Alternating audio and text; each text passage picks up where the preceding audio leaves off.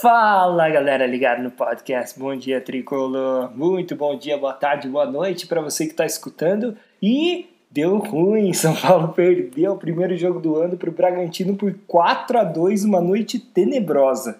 Essa derrota só não foi tão desastrosa assim porque o Flamengo também perdeu o jogo dele por 2 a 1 contra o Fluminense, no finalzinho, um golzinho ali que deu a vitória ao Fluminense. Agora, o Atlético Mineiro que estava também atrás de São Paulo com 7 pontos, ainda não jogou nessa rodada. Ou seja, a diferença permanece de 7 pontos, mas ele está agora exatamente na mesma situação que o Flamengo, 7 pontos atrás, com um jogo a menos, ou seja, essa vantagem pode cair para 4 se eles vencerem esses, jo esses jogos a menos, né? tanto o Flamengo contra o Galo. Antes da gente falar sobre o jogo em si, vamos analisar um pouco da perspectiva do São Paulo para esse campeonato brasileiro. Bom, faltam 10 rodadas, já dá para a gente fazer uma contagem regressiva. E o São Paulo tem uma vantagem de 7 pontos para os dois times que vêm logo atrás, Flamengo e Galo, sendo que esses dois times agora têm um jogo a menos que São Paulo. Ou seja, essa vantagem deles pode se manter 7 pontos, se eles perderem esse jogo atrasado, pode diminuir para 4 se ganharem ou cair para 6 se eles empatarem. E até o final do campeonato, é, o São Paulo vai enfrentar os seguintes times. Nesse fim de semana, o Santos no Morumbi, depois o Furacão fora de casa, o Internacional no Morumbi, o Curitiba no Morumbi, o Atlético Goianiense fora, o Palmeiras no Morumbi, o Ceará no Morumbi, o Grêmio fora de casa, o Botafogo no Rio de Janeiro e o Flamengo na última rodada aqui no Morumbi também. Então, assim, é, a tabela do São Paulo tem alguns jogos mais difíceis, alguns mais fáceis, mas eu acho que se ele focar em ganhar e conseguir ganhar os jogos que ele tem que ganhar, então o que, que eu considero? Por exemplo, Santos no Morumbi. O São Paulo tem que ganhar esse jogo. Ah, é o Santos, é clássico. Não importa. O Santos vai estar jogando com um time reserva, tá totalmente focado na Libertadores. Então o São Paulo não pode deixar escapar esses pontos, até porque joga em casa. Furacão fora de casa. Esse é um jogo um pouco mais complicado. É, talvez o um empate não seja um negócio tão ruim. O Inter em casa. O Inter em casa e o Palmeiras em casa, eles entram para mim na mesma categoria. Assim, são jogos em casa, dá para o São Paulo ganhar, mas ele vai ter que jogar bem, voltar a jogar como ele jogou, por exemplo, contra o Galo. Mas assim, se ele ganhar um e empatar outro, também não é uma coisa tão ruim. O Palmeiras depende mais um pouco, porque a gente não sabe se ele vai entrar por esse jogo com time reserva ou não. Se ele entrar com reserva, o São Paulo também tem que vencer. Agora, Curitiba em casa, Atlético Goianiense fora, Ceará em casa e Botafogo fora, São Paulo tem que ganhar de qualquer forma esses jogos. O Atlético Goianiense ele não está mais brigando pelo zona de rebaixamento, né? ele já está numa faixa intermediária da tabela. Não é um jogo fácil, mas São Paulo tem que ganhar. Se ele quiser ser campeão, tem que ganhar esse jogo. Assim como ele tem ganhado o Ceará em casa, mesmo sendo um jogo mais encardido, Botafogo fora, que vai ser na penúltima rodada, muito provavelmente o Botafogo já vai ter sido rebaixado. Assim como o Curitiba no Manumbi, que é para ser um jogo fácil. Agora, o Grêmio fora de casa é um jogo bem difícil. Eu acho que, putz, São Paulo tá com o Grêmio engasgado na garganta, então eu não sei se o São Paulo vai conseguir ganhar esse jogo. Eu até contaria como um, no máximo um empate aí, porque o São Paulo não tá com esse negócio engasgado e eu não sei se vai conseguir mesmo é, reverter essa situação. E na última rodada o Flamengo no Morumbi, que é nosso freguês, eu até acho que assim é, o São Paulo vai conseguir vencer do Flamengo no Morumbi. Mas essa, como é a última rodada, também pode ser que até aí o, o campeonato já esteja definido. Bom, então o que eu quero dizer? Dá para o São Paulo ser campeão? Claro que dá. Ele ainda tem uma vantagem boa, ele ainda tem uma vantagem confortável. Claro que ficou menor em relação ao Atlético Mineiro. Ele perdeu a chance aí de ampliar ainda mais, né, se vencesse o Bragantino e o Flamengo perdesse. Mas ainda dá para levar. Agora, se o São Paulo jogar como ele jogou contra o Bragantino, ele não vai ganhar nada. pode ficar até fora do G4 porque foi um jogo horroroso. E assim, dá pra gente fazer dois tipos de análise sobre esse jogo contra o Bragantino. É, a gente pode se basear no retrospecto de que o São Paulo no Brasileirão, logo depois de ser eliminado, né, por exemplo, foi eliminado da Sul-Americana, foi eliminado da Libertadores, o São Paulo reagiu bem no Campeonato Brasileiro, não deixou a peteca cair, é, perdeu aquele jogo contra o Corinthians, por exemplo, o jogo seguinte já venceu de novo o Atlético Mineiro, então, assim, a gente pode olhar pela perspectiva de, bom, esse time sabe reagir e vai conseguir reagir. Ou a gente pode olhar pelo lado negativo, de que o São Paulo pode estar tá entrando numa espiral negativa, né? O time pode ter dado uma desandada nesse momento. Perdeu para o Grêmio na Copa do Brasil. Logo depois, empatou com o Grêmio de novo, foi eliminado e agora perde para o Bragantino, né? Uma sequência relativamente, né? Uma sequência ruim de jogos do São Paulo aí, resultados ruins. Mas eu acho que muito dessa atuação ruim do São Paulo também vem, não se explica só por isso, mas também vem por conta das ausências do time. Então, o São Paulo entrou com, ou melhor, o São Paulo não entrou com o Juan Fran, não estava à disposição nem do banco de reservas que ainda é um mistério por que ele não estava à disposição do time. Dizem que é uma questão pessoal, mas a gente também sabe que o Juan Fran tinha contrato até o final do ano passado, né, até o final de 2020, e agora, para jogar até o final da temporada, ele tinha meio que combinado com a diretoria do São Paulo uma extensão de contrato. Então, só até o final de fevereiro, que é quando acaba a temporada mas vai ver que tem, tá tendo alguma questão legal ali, de jurídica mesmo, que possa estar tá impedindo o Juan de jogar, porque ele nem relacionado foi. Agora, o Arboleda ficou fora, ficou no banco de reservas. Essa questão do Arboleda tá rolando um zoom, zoom, zoom, de que ele não estava com desconforto muscular, que foi o que o São Paulo alegou que ele estava, por isso que ele não jogou. Mas que sim, ele teria sido uma punição ao fato dele ter chegado tarde em um dos treinos que o São Paulo realizou nesses dias. E assim, se for isso, pelo amor de Deus, né? São Paulo tá dando um tiro no pé. Não pode fazer um negócio desse. O jogador é imprescindível para o time. Tá claro aí que quando ele sai do time, o São Paulo sofre muito mais defensivamente. É um baita jogador. O cara fez uma besteira, tem que, tem que ter uma punição sim. Mas tem que ter uma punição também que não acabe prejudicando o time, porque no final das contas o maior objetivo do São Paulo é vencer o Campeonato Brasileiro e não dar uma punição exemplar para o Arboleda. Então, é, vamos esperar que para o próximo jogo ele esteja à disposição, que essa questão dele, se for realmente uma questão disciplinar, já esteja resolvida, porque o time tem que estar fechado nesse momento, né, para conseguir fazer essa reta final e vencer o título brasileiro.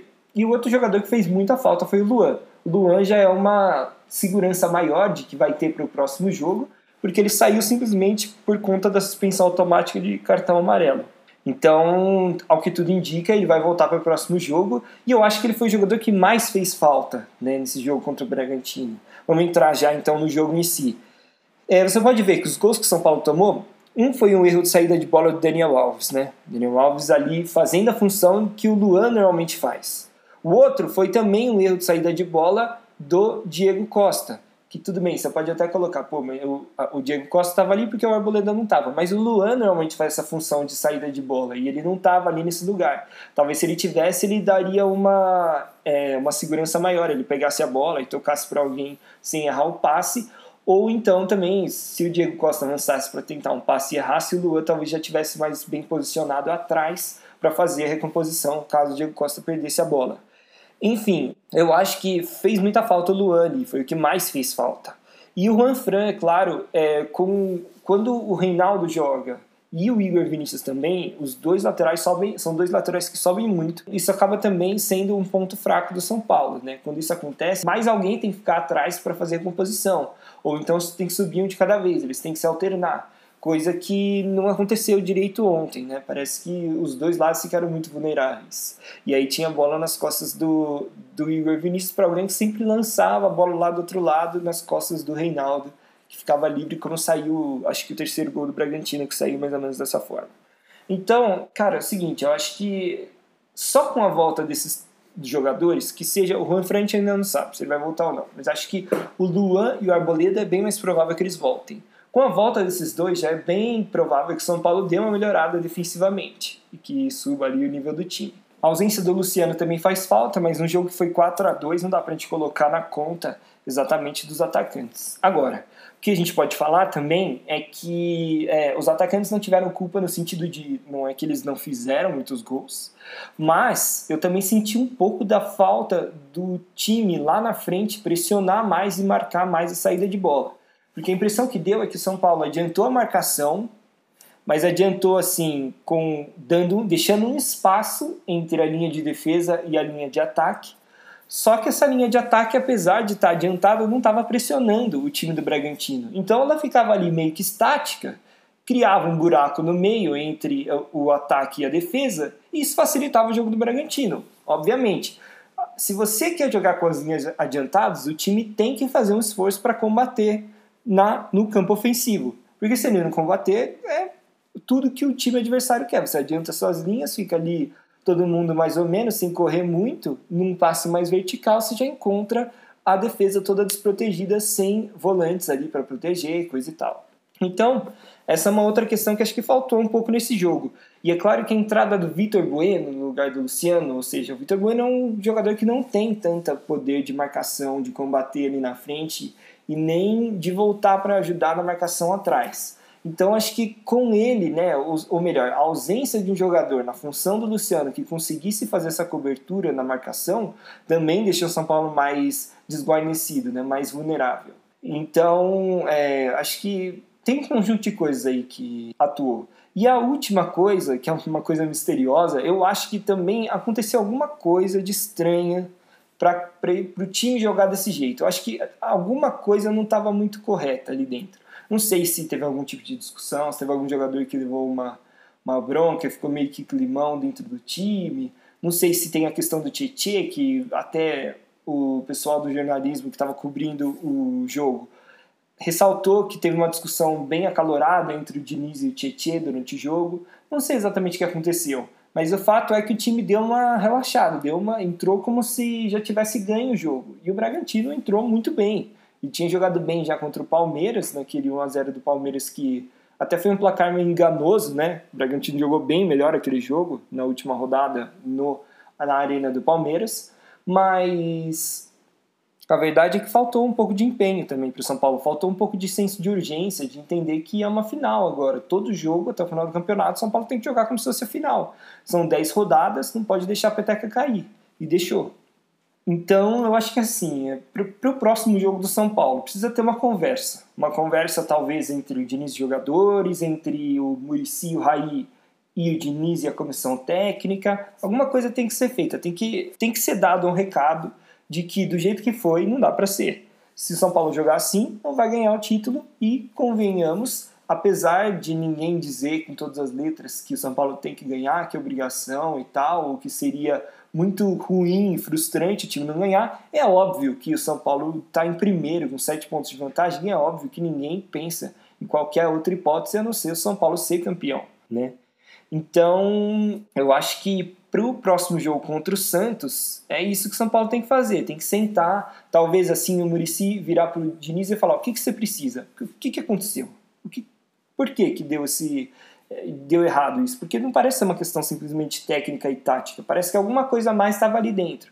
Então é, é uma questão, é algum jogador que precisa ter uma conversa, a gente precisa dar um puxão de orelha, falar alguma coisa, é, foi uma questão de relaxamento, né?